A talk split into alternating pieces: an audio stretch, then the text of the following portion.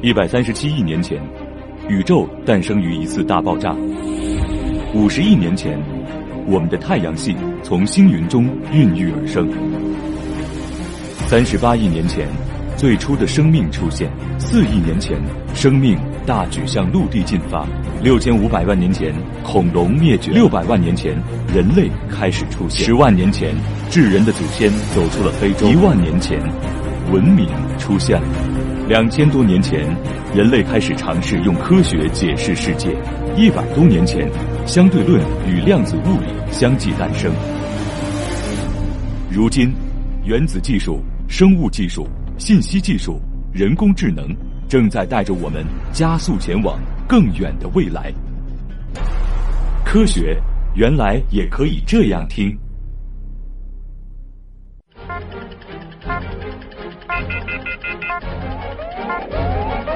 知识对撞机。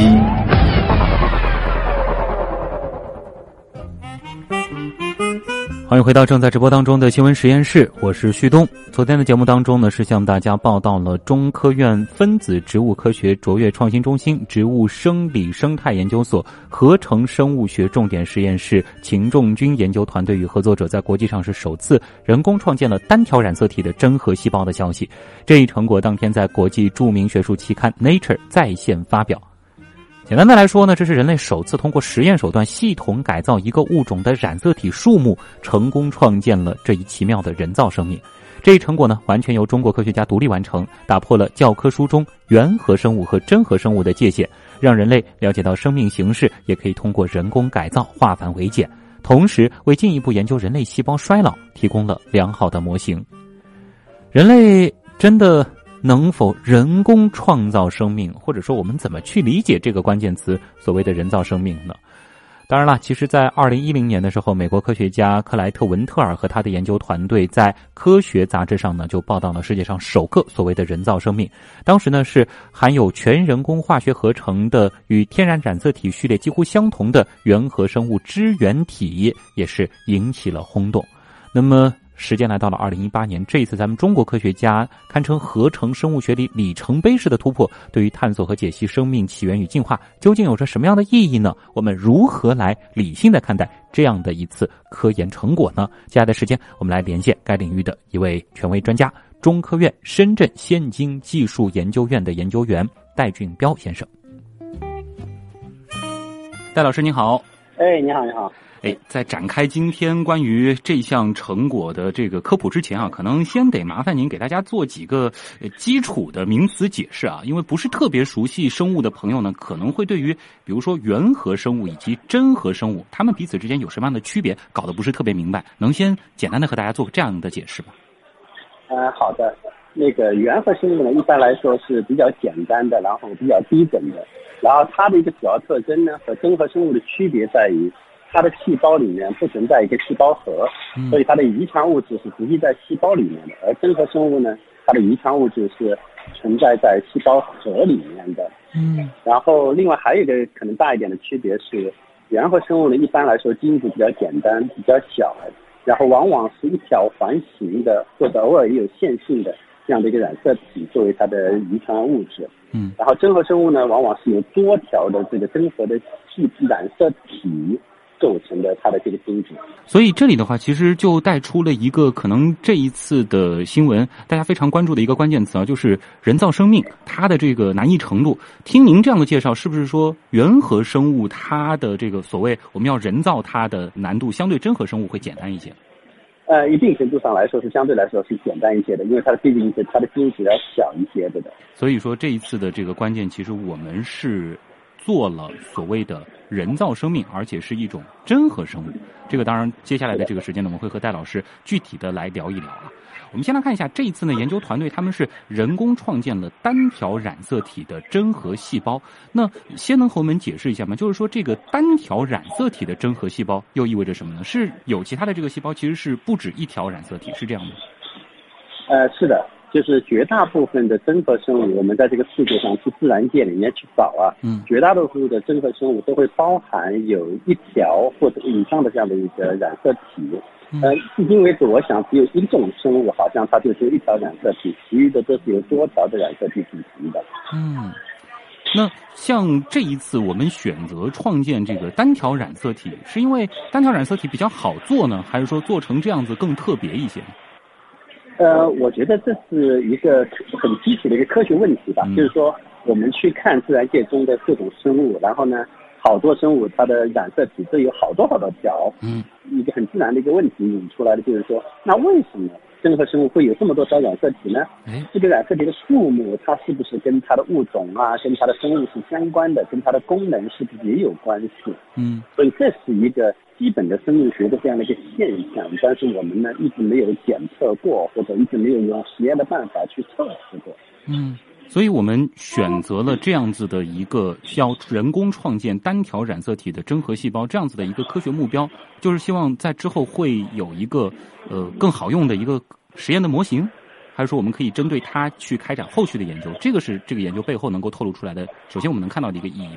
呃，我觉得最重要的意义实际上是回答了这个自然界中这个多条染色体这样的一个现象，它是由一个天然进化就是形成的，是这样的。然后我们科学家想要知道，就是说这种现象，这种进化而得到的这样的一个现象，是不是可以改变的？然后我觉得这次的工作呢，他们实际上也恰恰证明了说，我们这样的一个多条染色体，虽然有天然进化的，但是并不一定是完全必要的，是可以被人为的改变的。我觉得这个是这次研究的主要意义。哦，这个就很厉害了。那能花一点时间和我们简单的来说一说这个实验它是如何展开的吗？呃，这个实验呢，其实是。就是说，大家，呃，我我在说怎么展开之前，先得跟大家说一下，就是说，一个真核的染色体上面呢，实际上有几个元件是非常重要的，就是有几段序列是非常重要的。嗯。一段序列呢是它的所谓的着丝粒，着丝粒呢是在细胞分裂的时候，可以把一条染色体分别拉开，均匀的分布分布到两个子细胞中去的一个这样的一个重要的位置。嗯。然后除了着丝粒之外呢，还有每条染色体它两边呢各有一个端粒，这个端粒呢是保证你的这个线性的染色体在细胞里面它不会被降解掉。嗯。那这个实验他们要想把多条染色体融合成一条，怎么样去做呢？它就需要先把两个端粒连接起来，就把两个两条染色体的末堆和末端连接起来。就同时把端粒去掉，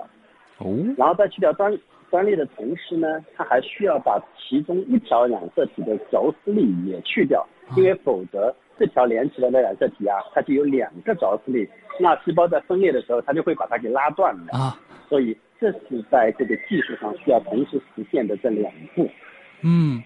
这里其实很有意思啊，就是说我们之前在做这个，比如说基因方面啊，或者说是染色体方面的这个科普的时候呢，其实会谈到这个端粒啊，好比是这个携带的那个两个头，这个东西其实对于细胞它之后的这个复制啊什么的，就都挺重要的。那这样子合并了之后，它不就没有端粒了吗？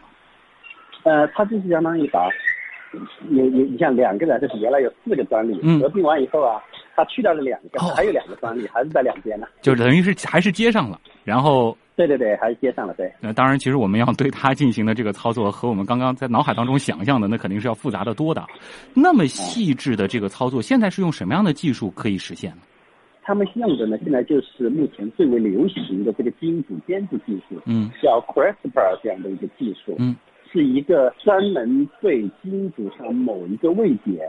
可以就像剪刀一样，嗯，剪刀一样，在这个位置我可以把它切割一刀。对。然后他们就利用了这样的技术，把这个细胞里面的这两条染色体啊，它的两个端裂，非常准确的在端裂附近切了一刀。嗯。然后呢，再把这两个染色体用同源重组的办法连接在了一起。嗯。之前大家可能觉得 CRISPR 这样的技术啊，这个剪一剪它中间的一些这个小细节，非常的擅长。那其实它真的要剪，这个两头一样可以剪，剪完了也能让他们再接上。啊，有了这样子的一个前提之后，那么接下来其实我们如果说要见证这个实验，或者说是我们这样子的研究它是成功了，那肯定是要期待它能够进一步像一个生命那样的可以自我的繁殖下去。这个启动是不是说其实是这个实验当中非常关键的一步？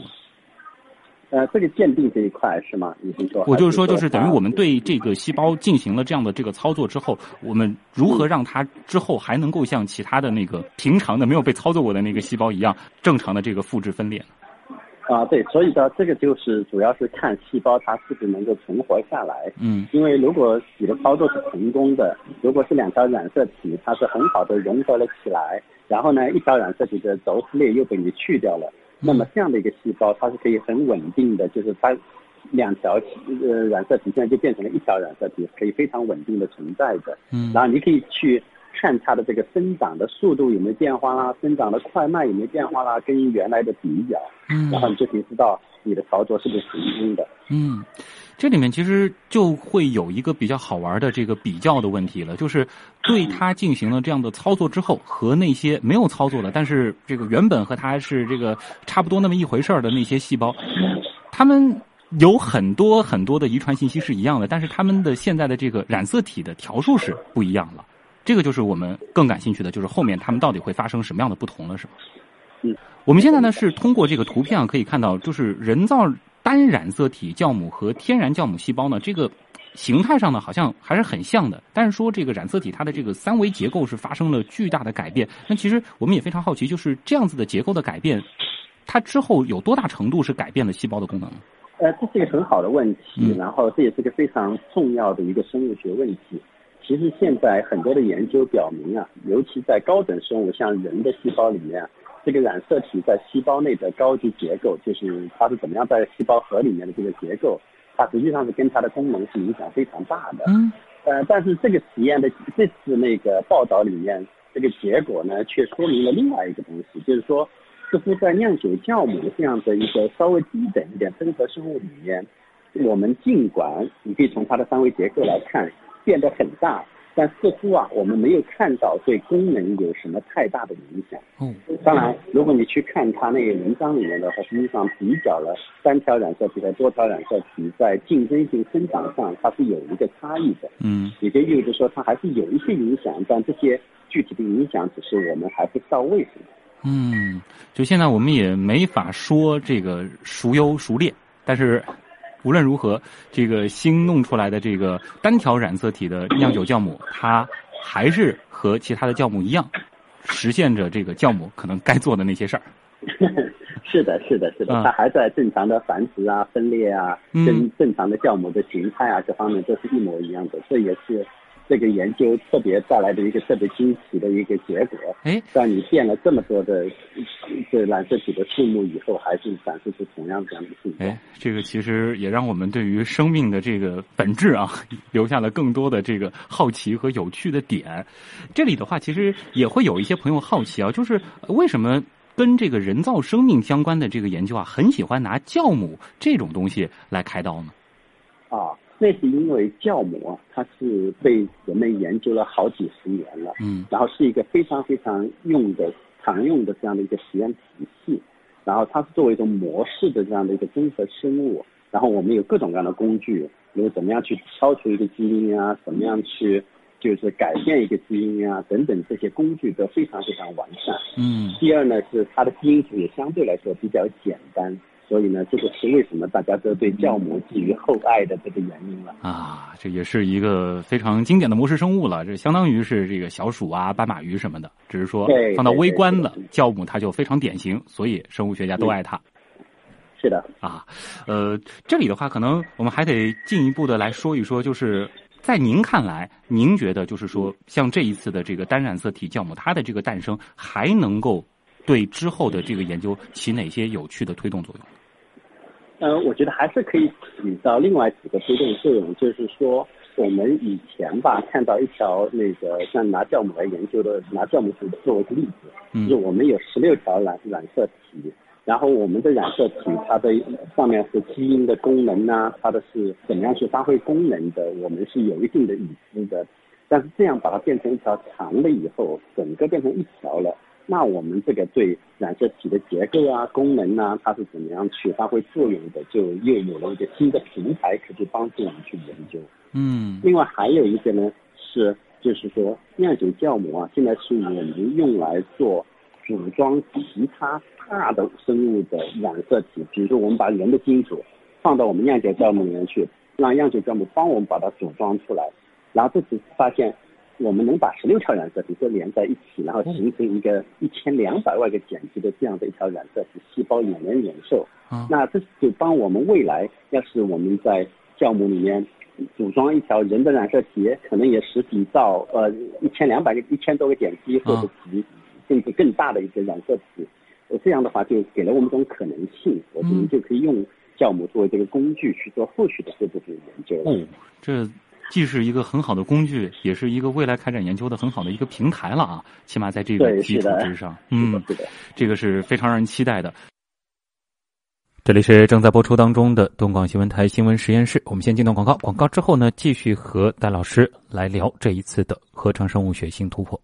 还在苦苦拍牌？现在购福特新蒙迪欧插电混动版，立送新能源护牌，月供低至四百一十八元，全额购置税补贴，享国家补贴，更享电池八年或十六万公里超长保修。快来吧！福特，竟无止境。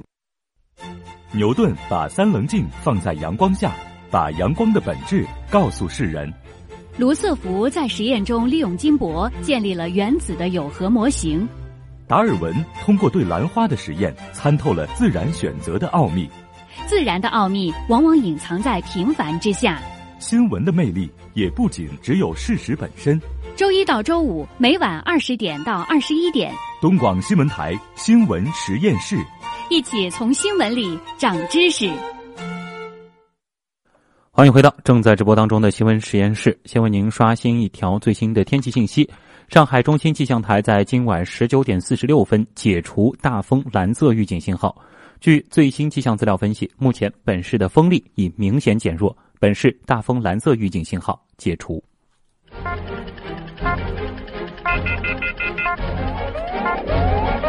知识对撞机。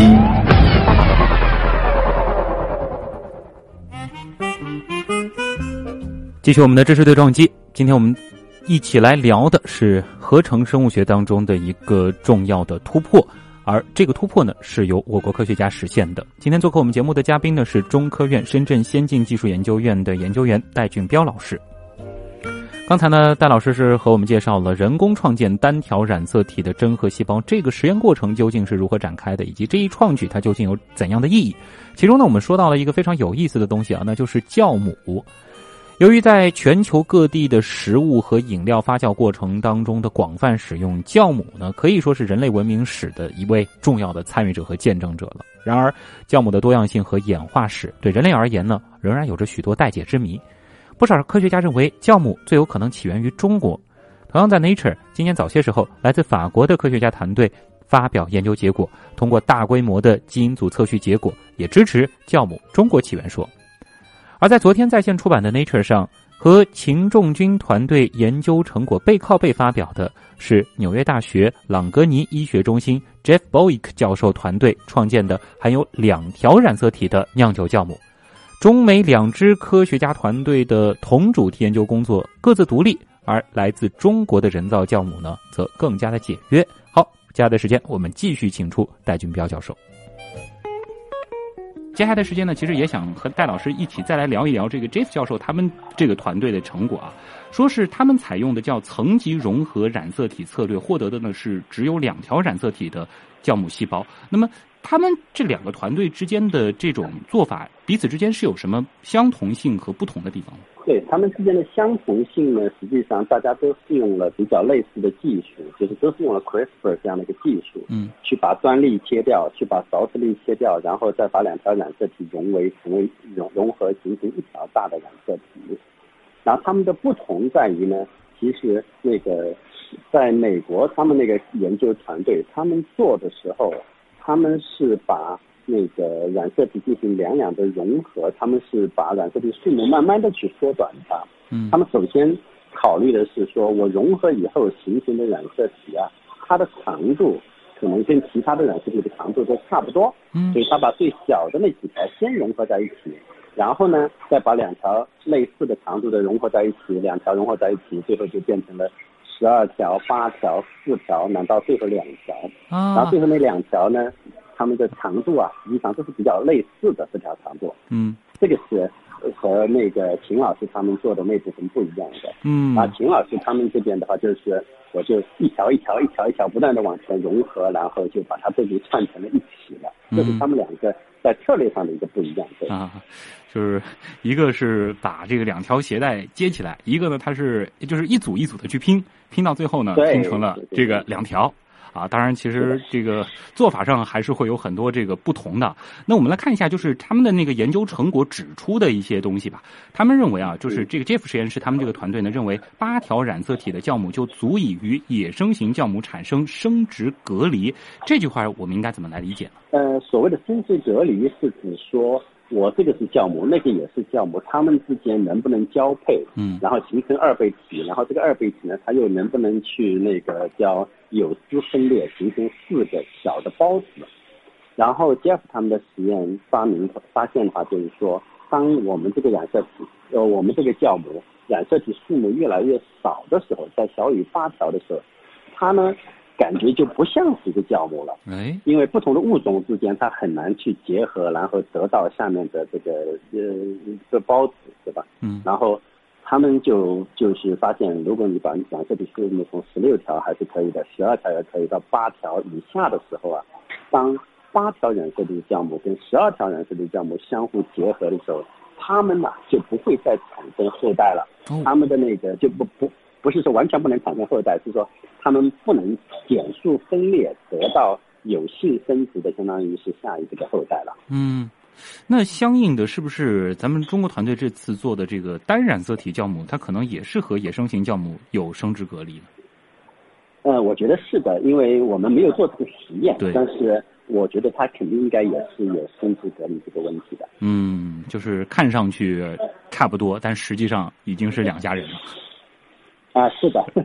虽然他们的基因组上面的基因序列啊都是一模一样的，就是一条啊跟十六条，他们所有的基因绝大部分都是一模一样的，是但是他们已经看起来不像一家人了。这个非常非常有趣啊！这个就让人想到了，就是我们怎么样再去定义同样同一个物种了。尤其是到了现在，我们可以对这个微生物操作到如此精细的这个时代啊。那么现在这个阶段的实验成功了，就是未来这种实验手段，我们会不会进一步的，就是从酵母开始去推广，作用于其他的微生物、单细胞生物，或者说是更复杂一些的东西？嗯，我觉得会的。嗯那个，但是呢，我们现在还有面临着一些比较难的一些技术的一些障碍。嗯，一个难的地方，我请大家简单的介绍一下，就是说，酿酒酵母是一种比较特殊的这样的一个生综合生物吧。嗯因为它的着丝力实际上是比较小的，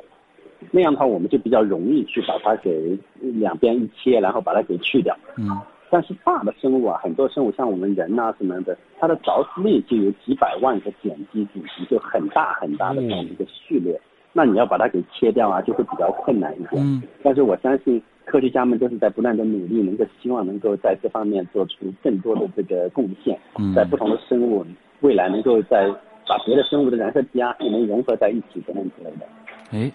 这里呢，其实又会谈到一个可能很多普通人会比较关注的问题啊，因为提到“人造”两个字，尤其是近几十年吧，很多人呢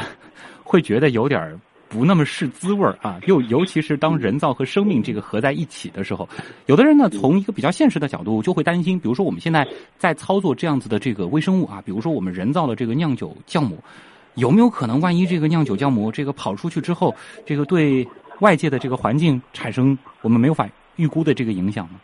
呃，我觉得大大家有这样的想法是很正常的。嗯。但是我觉得吧，从我们研究的角度上来说，这个事情的话呢，我们其实也发现了，就包括这篇文章里面也说明了，就说我们人造的或者人对这个生物进行了改造以后获得这个新生物啊，似乎还比不上自然界的那个生物。自然界似乎进化经过了那么多年进化以后，它得出来的东西还是相对来说是比较完美的。嗯所以我倒是不是那么担心他们会跑到外面去啊，然后跟外面怎么样？因为因为从这个文章的结果来看也是，如果你把一条酵母的呃呃一条染色体酵母跟十六条染色酵母放在一起养的话，一会儿功夫，感觉繁殖了几代以后啊，那那个一条染色体的酵母就没了，这就淘汰掉了。就目前看来，我们的这些人造生命，它还不具备和那些经历了亿万年演化而达到的一个非常巅峰的，或者说是非常适应当下环境的这些生命媲美的这个能力。所以说，即使出现一些情况，他们现在还竞争不过。对，是的，而且一般来说，我们做科研的时候呢，嗯，如果有可能的话呢，其实我们在很多做这些人造生命啊，这些合成生物学这块地方的话呢，我们一定会在我们的细胞里面